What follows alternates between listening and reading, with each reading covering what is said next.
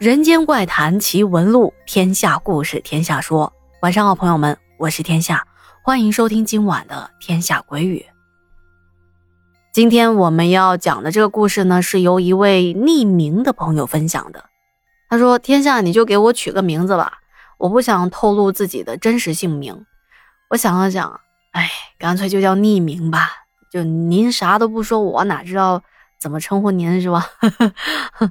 好的，那么今天的故事依旧是由我们的惆怅小哥哥啊整理还有这个编辑出来的。那下面就来讲一件发生在南方农村的一个离奇的故事吧。这位大哥说：“我的老家是南方农村的，小时候跟着爷爷奶奶长大。大家都知道，爷爷奶奶啊。”作为老人，多半都是有隔辈亲的习惯，因此我小时候在老家那是要风得风，要雨得雨。即便是在十几年前的农村，我一周也能吃得上四五次的荤腥。有时候是奶奶到市场上给我买来大骨头回来炖汤给我喝，有时候是爷爷在山上抓了几只野兔等等。然后奶奶的一双巧手就会给我做麻辣兔肉啊，还有什么五香刺尾汤之类的。要知道，当时的农村山区可是有野狼的存在的，开春的时候甚至会下山到村里来找鸡啊、鸭，还有猪啊、羊啊之类的牲畜来吃。所以上山打猎可不是什么简单的事情。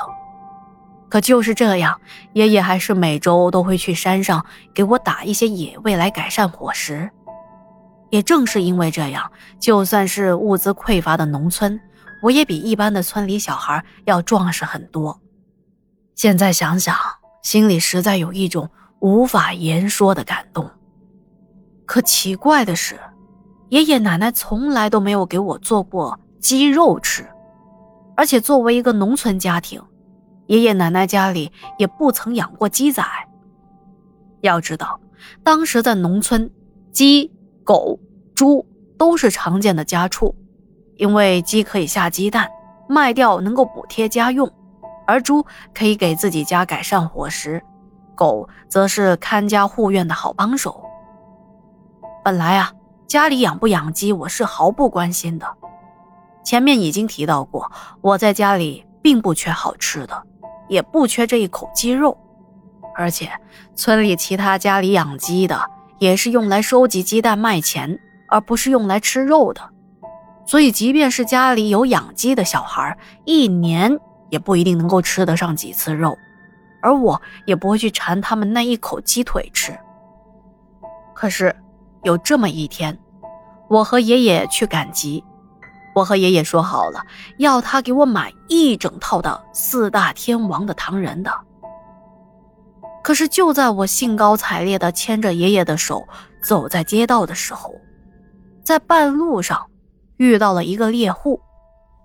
只见这个猎人拿着笼子，里面还装着一只野鸡，在大街上叫卖。爷爷一下子就看到了，于是他快步地挤到了人群中。开始跟那个人讲价钱，做事要买那只野鸡。而那个猎人应该是看得出爷爷是真心想买，又硬是把价格提高了好几倍。可是爷爷当时连价格都没讲，直接掏钱就把那只野鸡给买下来了。那一次，爷爷可以说把身上带的钱啊，基本上都花光了，而我心心念念的糖人也没指望了。所以我心里是很不高兴的。可是我看着爷爷手里的野鸡，还以为今天能够吃个野鸡汤什么的，也就跟着爷爷悻悻的回了家。可是令我没想到的是，当天下午，爷爷竟然把那只羽毛艳丽修长的大野鸡带到山上放生了。哎，看着自己的糖人还有鸡汤连接泡了汤。我当时就不愿意了，倒在地上撒泼打滚，又哭又闹的，嚷嚷着：“我就要吃鸡，我要吃鸡腿儿，不许他放生。”爷爷看我这个样子，没有办法，哄了我好一会儿，就给我讲了一个他年轻时候遇到的事情。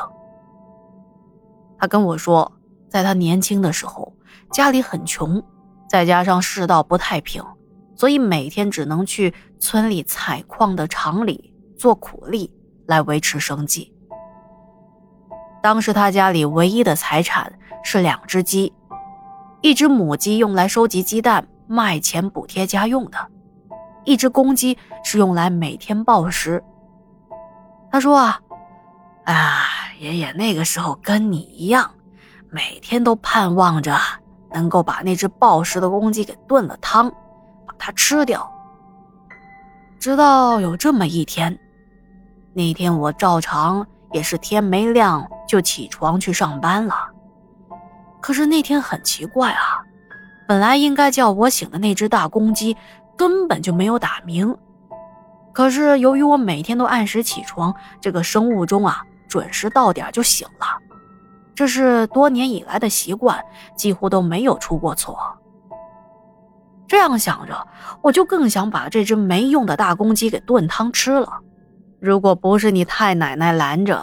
他早就被我吃了，我这样想着，就跑到鸡笼那边，对着鸡笼踢了几脚，把我的脚都差点踢破了。而当我踢了几脚之后，那只大公鸡竟然稳稳当当的走了出来，并且直勾勾的看着我，看得我心里头不太舒服。嘿，你这吃白食的玩意儿啊！到点了不打鸣，竟然还瞪着我，看什么看？有什么好看的？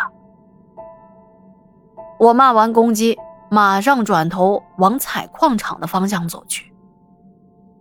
走了没多久，听到身后有一些淅淅沥沥的声音，就好像什么东西踩在了地上的碎石子一样。当时我也没多想，回头看过去。我发现竟然是家里的那只大公鸡，没想到它一路上跟着我走了出来，并且不是平时那种东跑西跑、咯咯哒哒的声响，而是安安静静的跟在我的身后。它走得稳稳当当、笔笔直直，像是在护送我一样。原本嘛，我对它还是有点生气的。可是此时看到他这个样子，我却觉得挺安心的。我看了他一眼，就继续的往前走了。走了没多久，突然觉得肚子里不太舒服，就去旁边的林子里准备上个厕所。就在我刚进到林子里蹲下身的时候，突然看见路上走着两个，看身影有点像是我的同事。小赵和老李，他俩一边走还一边说：“哎，这大军啊，也就是说我这大军怎么还没来呀？快赶不上了，就差他一个了。”看到他们，我本来准备出来跟他们一起走的，可这时候肚子里一搅和，一疼，啊刚站起来的我又被迫蹲了下来。再说了，正闹肚子呢。在路边做这种事情，我也不太好意思喊他们，跟他们打招呼。可就在我刚蹲下身的时候，可怕的一幕出现了。只见一路跟着我来的那只大公鸡，雄赳赳、气昂昂的朝着他们走过去。本来这也没什么，可是小赵和老李看见他，却一左一右的把他夹了起来，然后。拍了拍那只大公鸡的翅膀，说：“哎，大军，哎呦，这么巧啊！我们俩正在说你呢，说曹操，曹操就到了。走走走，咱们几个啊都快迟到了。”随后就架起了那只大公鸡，飞快的朝着工厂走了过去，一下子就消失不见了。哎，这两个人怎么就这样把我家的公鸡给掳走了呢？当时我就想马上追他们的，可是我自己的事情还没有解决完呢。等我能站起身，估计都过了二十多分钟了。当我赶到了工厂，在工厂大门就撞到了副厂长老刘。老刘一看到我，却是一副震惊的表情。接着，他就问我：“哎，大军，你不是在矿井底下吗？怎怎么会？”我听他这么说，我就很纳闷啊。我问他：“没有啊，我今天没去上班啊，这不是刚刚才过来吗？”于是我就把今天早上遇到的事情完完整整的讲了一遍给他听。老刘缓了半天，才开口说：“看来是你家的大公鸡救了你一命啊！原来啊，今天早上本来是轮到我、小赵还有老李三个人下矿的，而今天小赵和老李来的特别的早。”当时他们从路边经过的时候，天还没大亮呢。老刘说：“这一大早就看到他们两个驾着我来到了矿里。他俩来了之后呢，谁也不搭理，就说要下矿。还有你啊，也是一句话也没说。你们三个吭哧吭哧的换好了衣服，戴上了头盔，就下了矿井。谁知道你们刚下去。”我们其他人都还没准备好呢，这矿井就塌了，我们就觉得完了，你们三个肯定没命了。当我们七手八脚去挖你们的时候，我们都看到小赵和老李很奇怪，没有挣扎的痕迹，就那样躺在了矿井里。更奇怪的是，你却不知所踪，而且他俩还紧紧的摁着一只大公鸡。哎呀，你说这奇不奇怪？要不是我在门口看到了你，我都不相信这一切是真的呢。当老刘跟我述说了刚才的一切经过，我也觉得很奇怪。后来我把这个遭遇告诉了一个远房的叔叔，也就是你的一个太爷爷。你太爷爷对我说，当天呐，你原本应该是要出事的。可是你的血，你在踢那个大公鸡的时候，脚趾头不是踢破了吗？你的血溅到了大公鸡的身上，它应该是知道你要出事，所以一路跟着你。因为公鸡的阳气充足，身上又带着你的血，只要它不开口说话，在有些东西看来啊，就跟你一样了。所以那些东西就把大公鸡当成了你。给带走了。说完这些，爷爷又回过头来对我说道：“从那以后啊，咱们家就不许吃鸡肉了，因为他可是你爷爷我的救命恩人呐。”